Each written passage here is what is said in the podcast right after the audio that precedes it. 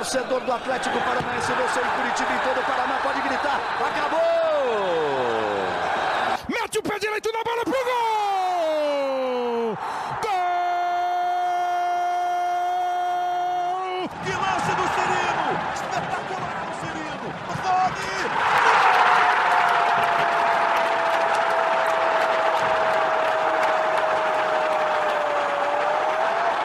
Sabe de quem?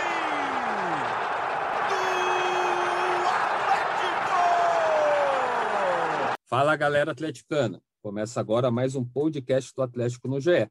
Essa é a edição 60 e vamos falar do ótimo momento do Furacão, atual líder do Campeonato Brasileiro. Nesse episódio, vamos debater as virtudes, o que ainda precisa ser melhorado e se o título é sonhar demais ou algo possível. Eu sou Guilherme Moreira, repórter do GE, estou com Gabriel Belo, jornalista e torcedor do Atlético. Belezinha, Belo? Salve, salve, Guilherme. É, Tudo beleza, cara. O torcedor do Atlético, na verdade, tem tido bons dias nas últimas semanas, depois do começo de temporada que não passava tanta confiança para o torcedor, apesar de muitas vitórias. Agora, é, aquelas vitórias da Sul-Americana, né? Mas agora tem uma maré melhor, a gente tem é, visto as coisas com bons olhos, esse trabalho do Antônio Oliveira. Então, para o torcedor do Atlético, está tudo muito bem ultimamente, Guilherme. Tá tudo muito bem mesmo. e Vamos falar sobre isso, né? Essa evolução, essa confiança que a torcida do Atlético não estava tendo e agora está tendo com o trabalho do Antônio Oliveira. Outro convidado nosso, já é conhecido aí da torcida atleticana aqui no GE, é o Daniel Piva, produtor, comentarista, é tudo lá na Rádio Transamérica. Beleza, Piva? Beleza, Guilherme. Um abraço a você, a todos que acompanham aqui o podcast. Um abraço ao Gabriel Belo também. E falar desse momento aí do Atlético, uma arrancada impressionante, uma arrancada muito forte do Furacão no Campeonato Brasileiro. Bom, o Atlético tem quatro vitórias consecutivas, é o melhor início de Brasileirão da história do Atlético, 100% de aproveitamento, é líder da Série A, tem um jogo a menos, né? A gente vai lembrar que aquele jogo do Flamengo pela quarta rodada ainda não aconteceu. E tá tudo ótimo nesse momento no Furacão. Piva, vou começar com você. É muito cedo, né? Claro, estamos ainda com quatro jogos disputados pelo Atlético, tá, a maioria está com cinco rodadas disputadas. E o Atlético aí está na liderança do Brasileirão. A gente sabe que normalmente quem começa o campeonato na liderança do Brasileirão não consegue muito se confirmar até lá no final. Como que você vê esse Atlético líder no momento e o que, que você acha que no futuro dá para ainda brigar por esse título ou é mais naquela, naquela busca por Libertadores que já vem tem sido comum já nos últimos anos pelo Furacão? Então, Guilherme, hoje o cenário para mim ainda aponta aquela tradicional briga que o clube vem tendo por uma vaga na Libertadores da América. É claro, pode parecer até pés no chão demais, porque em outras temporadas o Atlético demorou muito para chegar a essa marca dos mesmos 12 pontos que tem atualmente, mas Campeonato Brasileiro é uma maratona, não é um tiro curto, não é aquela prova ali de 100 metros numa Olimpíadas, é a maratona de 42, de 60 quilômetros. Então você tem que estar preparado. Vai ter o um momento em que o Atlético vai oscilar nos próximos dias, terá o desfalque do goleiro Santos. Claro, o Bento é um atleta com potencial é, para substituí-lo à altura, mas terão problemas também com lesões. A gente está no meio de uma pandemia. Ano passado, o Atlético teve uma sequência de jogos com Palmeiras, Fluminense, tendo o River Plate no meio do caminho, sofrendo aí com uma crise da Covid-19 no elenco. Então, é difícil você, nesse momento atual, que nós estamos vivendo, fazer muita projeção futura, porque o futebol já tem as suas variantes normais no meio da pandemia ainda mais. Por isso que eu vejo assim, Guilherme, é, não pode se deslumbrar com essas quatro vitórias, com essa largada muito forte que vai brigar pelo título. O Atlético, nos últimos anos, quase em todos aí, talvez tenha alguma exceção ou outra, que brigou por uma vaga na Libertadores da América. Para essa briga, vejo o Atlético mais credenciado do que nunca. O Atlético começa o Brasileirão nesse patamar e esse início encaminha essa briga. Conseguindo essa vaga relativamente cedo e aí conseguindo ter a regularidade, aí sim, você pode mirar o próximo passo, você pode mirar o topo, mas nesse momento ainda peço pés no chão aí um pouco ao clube, a torcida entendo a euforia, só que ainda não vejo é, uma, é um início promissor, é um início animador, mas você vê ainda que precisa evoluir em alguns pontos. É, o próprio Antônio Oliveira, no pós-jogo contra o Atlético Goianiense, falou que o caminho é longo, que trabalha, que está apto para ganhar o próximo jogo, então ele não está pensando muito no, no, futuro, né, no campeonato é, brasileiro em si, né, no título do Brasileirão. É, Belo, eu queria que você entrasse também aqui no papo, você que é jornalista e também torcedor, e qual que é a sua visão nesse momento do Atlético? É ter esse pezinho no chão mesmo? É, é sonhar grande? Porque sonhar é de graça, né, Belo? E como que você vê esse momento do Furacão? Sonhar é de graça, mas eu concordo com muitas coisas que o Piva falou. É, eu acho que o torcedor Atlético, nas últimas semanas, assim, é, né, voltando um pouco, não pensava nem tanto nessa vaga para a Libertadores como algo é, que podia cravar, assim, sabe? De dizer, o Atlético vai disputar a vaga na Libertadores esse ano, vai estar tá ali nessa briga até o final. E, claro, nesse momento, após esse começo, as coisas já se encaminham mais para esse sentido, mas pensando no título, realmente é muito cedo. É, teve uma tabela também que ajudou nas primeiras rodadas. É, Claro que os, acho que os dois últimos jogos, principalmente, já foram um pouco mais complicados. Primeiro contra o Grêmio, que apesar de viver uma má fase, tem uma equipe muito qualificada e provavelmente não vai passar é, esse campeonato lutando lá embaixo, como está no começo. E o Atlético Goianiense também vinha fazendo ótimos jogos, fez um bom jogo contra o Atlético também, porém é, conseguiu sair com a vitória a equipe do Antônio Oliveira mais uma vez. Então, eu acho que já dá sim para a gente pensar mais de forma é, concreta em briga de Libertadores, porque isso tem sido o histórico do clube nos últimos anos. É um elenco muito bom, um elenco que tem é, peças ali que são bem diferenciadas. Eu destacaria umas quatro, cinco ali que são jogadores que estão em um nível muito alto nesse momento e que podem é, levar o clube aí para um patamar muito bom. E mas assim, pensando em desempenho como grupo, claro que é, terá os seus momentos aí em que as coisas não vão dar tão certo. Pensar no próprio jogo do Atlético Goianiense, o Atlético vinha numa postura defensiva muito segura nos últimos jogos e contra o Atlético Goianiense não foi bem assim, né? Muitos erros de saída de bola, o técnico, eh, o técnico Barroca conseguiu ali é, uma marcação um pouco mais individual nessa saída de bola e empurrou o Atlético para trás, fez o Atlético cometer erros, até jogadores muito confiáveis, né, como o Abner cometendo erro. Fez, é... famosos, fez os famosos encaixes ali na saída, né, e deu uma Exatamente. complicada. Fez ótimos encaixes, então a gente já tinha uma ideia, opa, um Atlético que defensivamente é muito seguro, mas ontem já não foi tanto. Então, isso tende a ser normal. Isso é algo que pode acontecer aí nas próximas rodadas. Então o Atlético é, tende, claro, a variar o seu desempenho. Não é um dos melhores elencos do Brasil, mas tem um bom elenco. E mas não é algo garantido, né? Também que vai lutar lá em cima o tempo todo, mas é um começo que anima muito. Você tocou bem num, numa parte, Gabriel, que é essa tabela inicial do Atlético. Né? Foram dois times que subiram da Série B, o América Mineiro, que era que era bem organizado com o Lisca, né? Ele acabou pedindo admissão um pouco depois. Mas é um time organizado, o Atlético passou dificuldades para vencer esse jogo e já no Juventude ele ganhou com certa folga, principalmente no segundo tempo, foi uma atuação muito boa. Principalmente o início ali do segundo tempo, o Atlético voou e acabou garantindo um 3 a 0 lá em Caxias do Sul. Esse jogo contra o Grêmio realmente foi o primeiro grande teste, assim, na visão geral. O Thiago Nunes ainda tinha esse complemento né, da torcida, encontrar, reencontrar esse ex-treinador vitorioso pelo Furacão. E agora o Atlético Goianiense, de fato, o Atlético passou algumas certas dificuldades. Piva, você comentou sobre o Covid, né, lesões. A gente pode lembrar também que o Atlético tem Copa do Brasil, está nas oitavas e também está nas oitavas da Sul-Americana. Você pensa que o Atlético em algum momento vai priorizar alguma dessas duas competições de mata-mata do que um brasileiro, que é uma competição longa? Historicamente, ele faz essa aposta, né, Guilherme? É claro, o Paulo André, hoje em dia, nem está mais no Atlético, mas ele lá atrás já havia dito em alguns outros momentos que as prioridades do Atlético seriam os torneios eliminatórios, seriam as Copas. Repito, Paulo André não está mais no clube.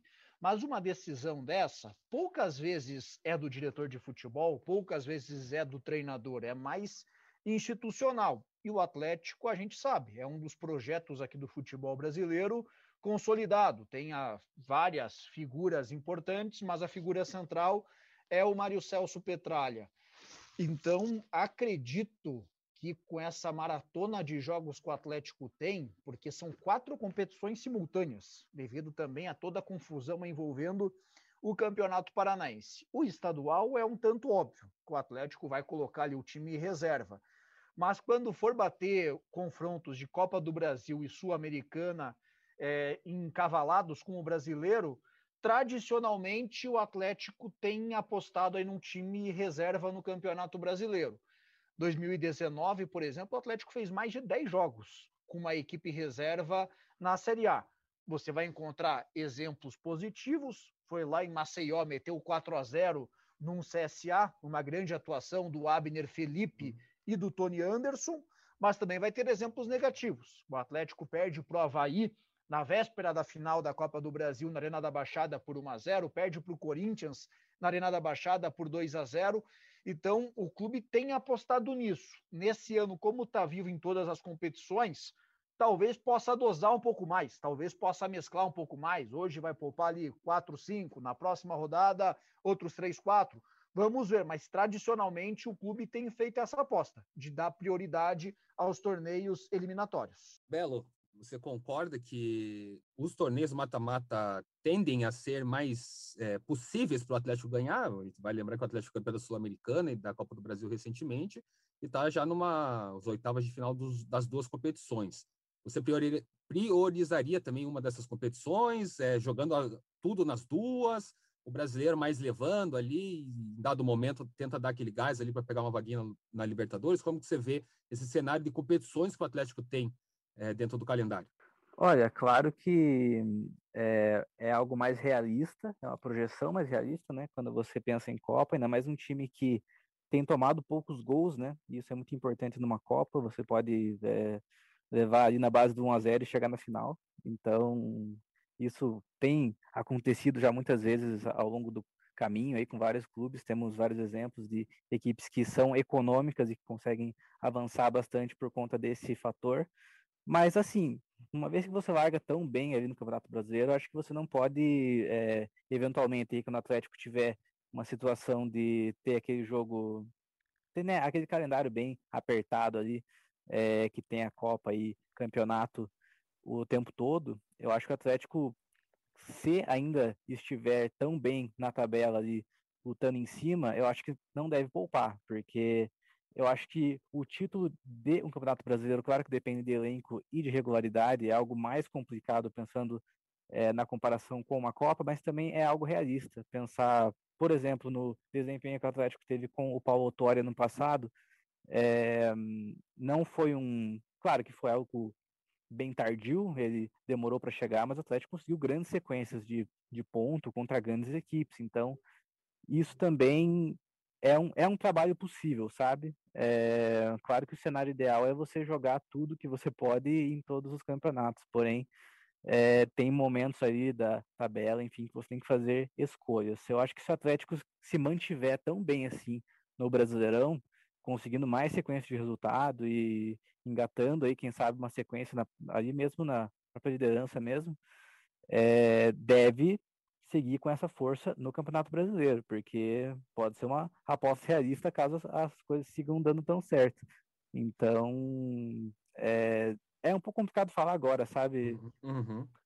Sabe, Guilherme? Porque tá bem no começo de temporada, é, a gente não sabe muito bem as próximas semanas, é, como que o Atlético vai estar quando tiver confronto importante pela Sul-Americana, pela Copa do Brasil, porém, nesse momento, é, como começou tão bem, acho que tem que apostar bastante no Brasileirão também. É, tem que lembrar que o Atlético tradicionalmente vai mal no primeiro turno do, do, brasileiro, né? Normalmente o Atlético tenta se recuperar sempre no segundo turno, tenta dar vida ali no segundo tempo, no segundo turno e, consequentemente, acaba conseguindo é, dar essa recuperada e só que do mesmo do outro lado, se tivesse um início um pouquinho melhor, um primeiro turno mais equilibrado, não, não precisava se esforçar tanto e às vezes conquistava ali uma vaguinha Libertadores um pouco mais de tranquilidade. É, Piva. E, e só para falar bem, bem rápido, eu acho que o Atlético tem um, tem um elenco muito bom esse ano, sabe? Eu acho que foi um elenco que foi um pouco mais complicado, porque o projeto Aspirantes é, teve muitas, muitos problemas, né, por conta de pandemia e paralisação, mas era um elenco também que tinha jogadores bem interessantes. Mas se pensar hoje, o próprio elenco principal do Atlético tem reposição boa, assim, não a nível é, titular, claro, mas tem reposição boa em quase todas as posições. Então, é, é, um, é um elenco bem. Que não cai muito, né? O, numa saída para outra, né? O Atlético tinha muito esse Exatamente. problema. Você vai ver em algumas posições ali na lateral direita, tá uma disputa muito boa ali entre Kelvin e, e Marcinho. Apesar de todo o problema que da contratação que o Marcinho do, da contratação do Marcinho, né, que repercutiu muito negativamente com a torcida. Lá no ataque tem o Babi e o Kaiser, né, que tá essa disputa também muito forte ali entre o centroavante, o Carlos Eduardo, que ano passado acabou muito bem a temporada, esse ano tem o Vitinho também muito bem, o artilheiro do, do time da temporada. Nicão, como sempre, Nicão, né, referência nessa equipe, quando não tá, faz muita falta, mas tem um Terans que, que é interessante, até nesse jogo contra o, o Atlético Goianiense não foi tão bem, mas é um jogador que traz algumas alternativas no sistema ofensivo. E também tem no meio, o Eric tá para voltar, o Christian super bem esse ano, o Richard cada vez mais garantido ali como o primeiro homem do meio de campo. Piva, você vê que esse elenco do Atlético tá mais seguro, tá mais encorpado que ano passado? Eu acredito que sim, porque se a gente pensar que no gol, tá, a diferença do Santos para os outros é relativamente grande mas por estágio de carreira. O Santos é um jogador ali que se consolidou, mas quando, por exemplo, o Everton é convocado para as Olimpíadas e o Santos vai assumir a posição, não vejo uma diferença tão grande do, daquele Santos 2016 para o Bento atual. Você pode ter gosto, ah, eu preferia mais o Santos, eu prefiro mais o Bento, mas são atletas ali em início de carreira, o Santos já com um pouco mais de idade até, mas que não tinha muita sequência como titular e que também não era um novato. O Atlético adotando essa estratégia do time alternativo nos estaduais, consegue fazer vários jogadores irem rodando ganhando minutos. É o caso dos goleiros, por exemplo. E essa é uma posição em que se o Brasil for até a final das Olimpíadas, o Santos vai ficar nove jogos fora, em jogos importantíssimos: Copa Sul-Americana, Copa do Brasil, jogo contra São Paulo, Internacional, Galo, no Campeonato Brasileiro. Tem a diferença do, do Santos para o Bento? Tem, mas se a gente pensar lá atrás, patamares semelhantes, tanto o Everton para o Santos atualmente, quanto o Bento para o Santos lá de trás. Nas laterais, na lateral direita, especialmente, uma briga aí muito boa entre Kelvin e Marcinho, o problema do Marcinho, evidentemente, é outro, nunca foi ali o dentro de campo. A lateral esquerda, mesmo que o Abner venha fazendo uma temporada em altíssimo nível, o Nicolas é um jogador que consegue substituí-lo de forma razoável, forma aceitável. Na zaga, essa saída do Felipe Aguilar acaba me, não vou dizer surpresa, porque o Aguilar não aconteceu da forma que a gente esperava é, no Atlético. Mas tendo esses três zagueiros e o Aguilar no banco, seria uma posição ali que estaria bem confortável. Agora, sem Aguilar, vamos ver se vai ser o Luan Patrick, quem que vai ser o atleta que vai aparecer mais vezes na, na suplência ali no banco de reservas. A única posição assim que eu vejo que gera preocupação é a vaga do Richard. Porque aí você tem um Alvarado em fim de contrato, o Cauã teve uma lesão muito séria, vai demorar para voltar a campo. Essa que ficaria ali você sem ter um substituto claro. Mas para o Christian, você vai ter uma disputa direta com o Eric, o próprio Nicão, que ano passado gerava muita preocupação, gerava muita dor de cabeça. O aproveitamento do Atlético no brasileiro com o Nicão era de G4, sem o Nicão era de zona de rebaixamento e até lanterna em determinados momentos. Agora você tem um Terans, você tem um Jadson, claro que outras características, mas fazem o jogo do Atlético fluir. Na frente tem essa questão de Vitinho, Carlos Eduardo, Babi, Renato Kaiser, atletas do mesmo nível. A única carência hoje que eu vejo no elenco do Atlético é essa reposição do Richard. Se o Richard tiver qualquer problema e ficar 15, 20, 30 dias fora, vai bater um pouco de cabeça para substituí-lo, a não ser que o Alvarado acabe renovando o contrato aí que até onde se sabe no momento não são não é o caminho natural. É, o próprio Eric também consegue fazer o primeiro homem de meio campo ali, né, Piva? Mas, é, é, se você pensar que tá cara... voltando, que tá voltando de lesão também, até se é. pegar é, um ritmo. Mas é uma característica um pouco diferente, né? Ele uhum. consegue fazer, concordo, mas é mais aquela situação ali do, do, do com um adversário fechado. É, o Eric é mais da explosão, né? Não é aquele, por exemplo, para fazer a saída de bola como o Richard uhum. faz à frente dos três zagueiros ou sendo o terceiro jogador. Dá para fazer, não é uhum. absurdo algum, mas é uma característica um é. pouco diferente. O Antônio Oliveira teria que fazer algumas adaptações para isso. É que não tem mais o Wellington, que, que o Atlético decidiu não renovar, e, como você disse muito bem, o Alvarado está em fim de contrato e, pelo que a gente sabe, não, não vai ficar, né? A não ser que o Atlético veja essa necessidade, acho que com certeza a diretoria e departamento de futebol está analisando essa necessidade, pode ser que vá no mercado mesmo procurar alguma reposição, um jogador reserva, fazer uma sombra aí pro, para o Richard. É, Belo, o Atlético, como se falou já nesse podcast, era visto com muita desconfiança, né? Com até, até agora são oito vitórias por 1 a 0 mas aquela vitória do Grêmio é, fora de casa por 1 a 0 curiosamente, foi que deu o start para você, assim, que o time está um pouquinho mais seguro, foi um grande teste contra um time mais forte, mesmo que também em construção, ou você já estava um pouquinho mais animado antes com o desempenho do Atlético do Antônio Oliveira? Só para tocar bem rapidamente no ponto que vocês trouxeram antes, eu até ia fazer um comentário parecido com relação ao Richard, porque eu também acho que é a posição que falta ali uma reposição. É... E, assim, principalmente não só por questão de característica, mas porque o Richard ele vem para mim num nível muito alto nessa temporada. Acho que tem jogado muito bem, não só na parte defensiva, que é a mais conhecida dele, né? Ele é muito preciso nos seus desarmes, mas ele tem construído muito bem também. Então, essa é uma posição um pouco mais complicada, um pouco mais delicada, ainda mais considerando que o Richard não é do Atlético, né? Uhum. Pensando no futuro também. Eu acho que seria o Luan Patrick, em questão de estilo, assim, porque ele já fez a posição também de primeiro volante na base, mas aí também vai questão de adaptação no profissional, e daí você já tira o cara de posição, então é um pouco mais delicado. É, sobre o trabalho do Antônio, eu confesso que na fase de grupos da Sula não me animou quase que nem um pouco assim, sabe? Eu me preocupava muito com a forma que o Atlético não agredia aqueles times do grupo da Sula. É, mesmo ganhando, às vezes, eu acho que podia fazer uma pressão pós-perda mais interessante ali. É, ficava muito à deriva do jogo, sabe? Depois que fazia o gol. E contra equipes que estavam em um nível técnico bem abaixo do nosso.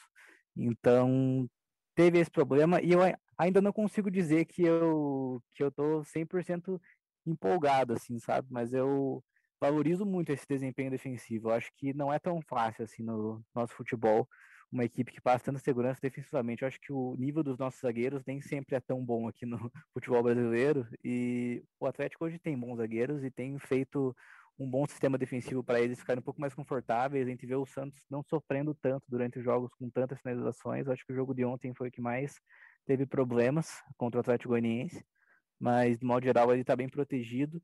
Então, e eu acho que é uma forma coerente, sabe, de você começar um trabalho, ajeitando a defesa, fazendo com que o time esteja seguro para depois pensar mais em um desempenho ofensivo mais pesado, assim, mais, mais forte mesmo.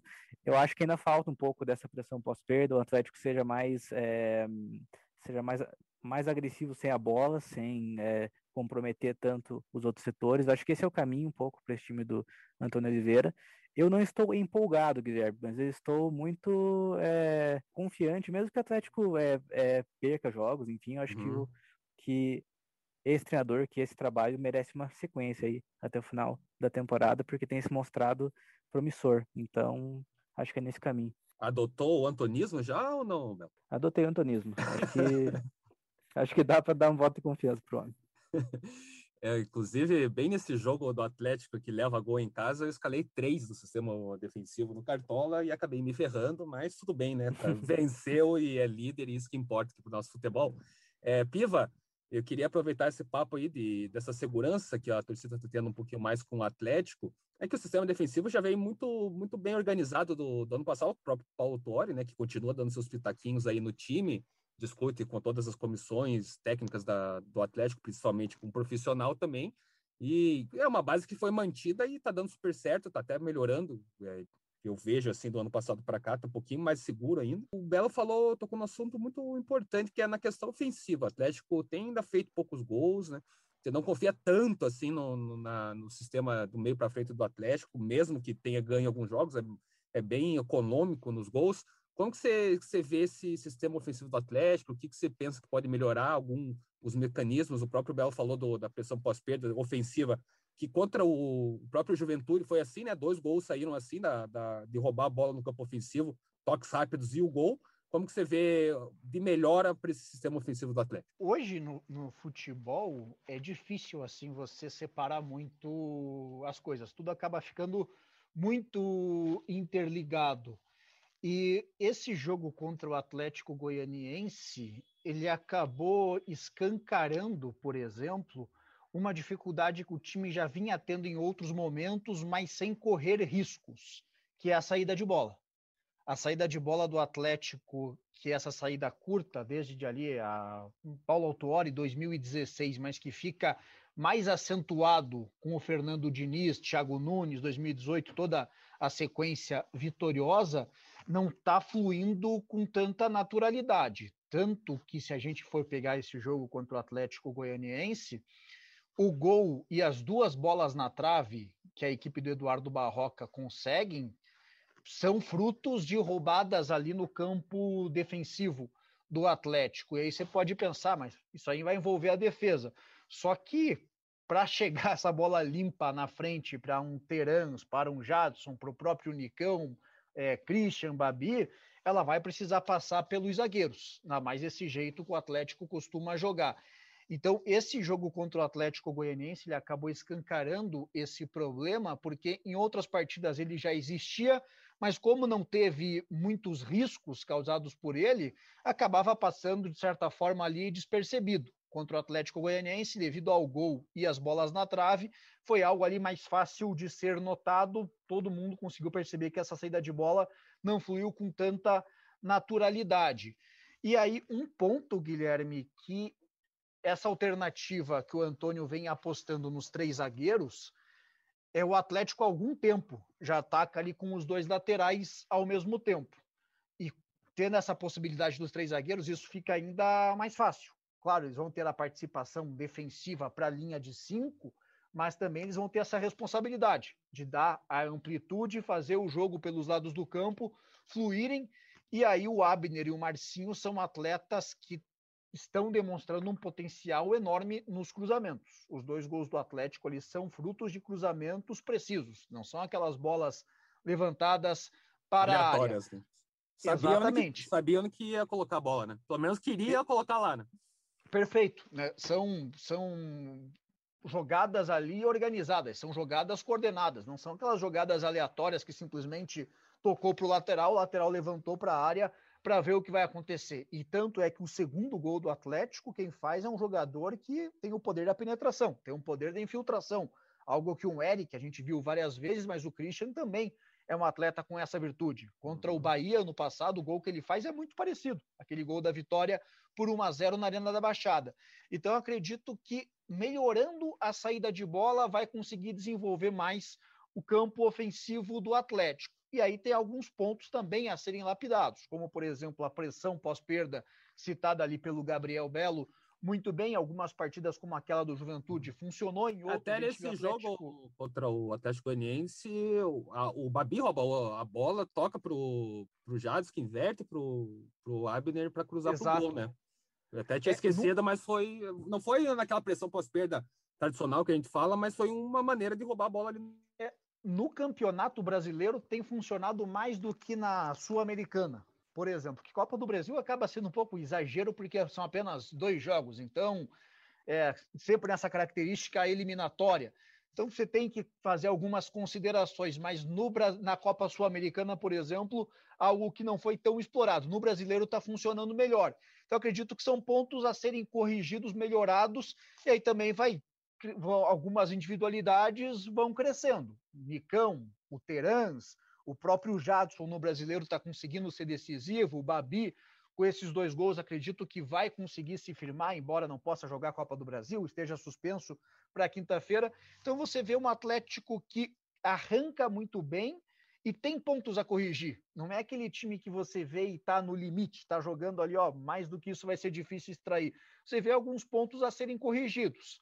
A maratona, é algo que vai pesar contra. Aí vamos ver como que o clube vai lidando com essa questão do calendário, a questão também quando tiver muitos desfalques, entre outros aspectos, mas que é um início que dá empolga, dá entusiasmo para o torcedor, acho que até mais do que empolgação, dá o entusiasmo, acaba sendo é um Atlético que lembra muito mais aquele de 2016, que classificou para a Libertadores da América, tendo uma defesa muito forte, Uhum. apenas seis gols sofridos na Arena da Baixada, do que propriamente o time ali vitorioso sob o Uhum. comando do Thiago Nunes, 2018 2019.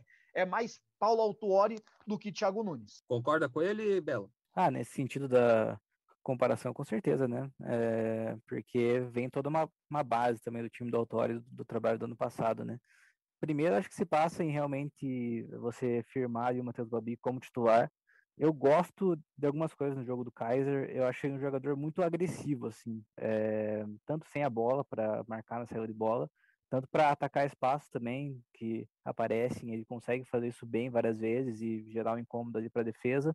No resto, eu realmente acho que o Babi está bem acima, assim, na questão de conseguir vencer duelo contra o zagueiro de costa, de, é, É um de pacote conseguir mais completo, né? É, pacote mais completo. Ele tem esse jogo aéreo também que é muito forte. É, acho que ainda falta um pouco pelo chão, é, com a bola, a gente vê momentos mais inspirados mas acho que está no caminho também, porque ele tem essa essa capacidade, ele tem aquelas, aquelas pernas gigantescas que ajuda muito na maior parte das situações, então é, acho que está no caminho assim para ser um centroavante muito bom, muito bom mesmo. Eu já vejo coisas dele que é, que estão funcionando bastante ali nesses duelos com os zagueiros, a forma como ele quase sempre consegue é, sair por cima.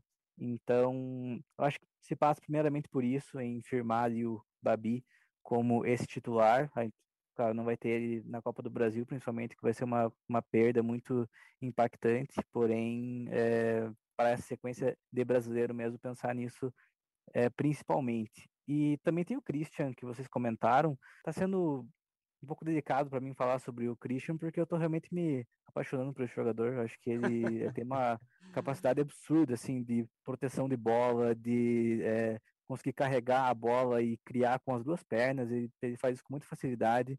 Ele tem entrado mais na área, né? Quando ele tem essa liberdade. Acho que não é tão fácil um esquema é, 4-4-2, né? Que vinha sendo usado com mais frequência, que ele tenha essa facilidade, mas nesse 3-4-3 acho que até rola um pouco mais. Acho que é um jogador de uma, de uma capacidade muito alta, é, ofensivamente isso tem ficado mais claro. Ele também tem um chute de fora da área que é muito bom, então é quase um jogador completo. Assim. Acho que ele não é ainda dos melhores e mais combativos defensivamente, mas também é algo que pode ser trabalhado. Mas ofensivamente ele tem dado muita opção para gente e é uma das chaves também para essa melhora do time no ataque que pode acontecer de acordo totalmente. O Christian é um jogador que ainda é novo, né? Então pode ter muita margem para progressão e para evoluir na carreira. Queria agradecer, Piva, pela participação mais uma vez aqui no podcast do GE, pela disponibilidade de aceitar o nosso convite e em breve conversaremos novamente sobre o Furacão. Imagina, sempre uma satisfação conversar com todos do GE, sempre à disposição dos amigos. Aí um abraço a toda a galera aí que acompanhou o podcast, um abraço também ao Gabriel Belo. Belo, estreando aqui no nosso podcast do, do Atlético no GE. Uma satisfação imensa também falar com você. Eu gosto muito do, do teu conhecimento sobre futebol, assim como o Piva, que já é conhecido é, aqui pelo podcast, mas você também agrega muito é, como jornalista, como torcedor. Muito obrigado aí é, pelo convite, Guilherme, também sempre te acompanhando aí o teu conhecimento, eu sou fã do seu trabalho. É, Piva também, há muito tempo eu já conheço o, o trabalho, sou um grande fã. Fico muito feliz de estar participando aqui com vocês hoje e estou aberto aí para quando é, precisarem. Estamos aí para falar sobre Atlético e um abraço aí para todos da audiência do Globo Esporte, que é muito pesado. É isso aí, chega de elogios um para o outro. e você já sabe, toda terça-feira tem podcast do Atlético aqui no GE. Você também pode acompanhar a cobertura completa do Furacão no ge.globo/paraná. Um abraço e até semana que vem.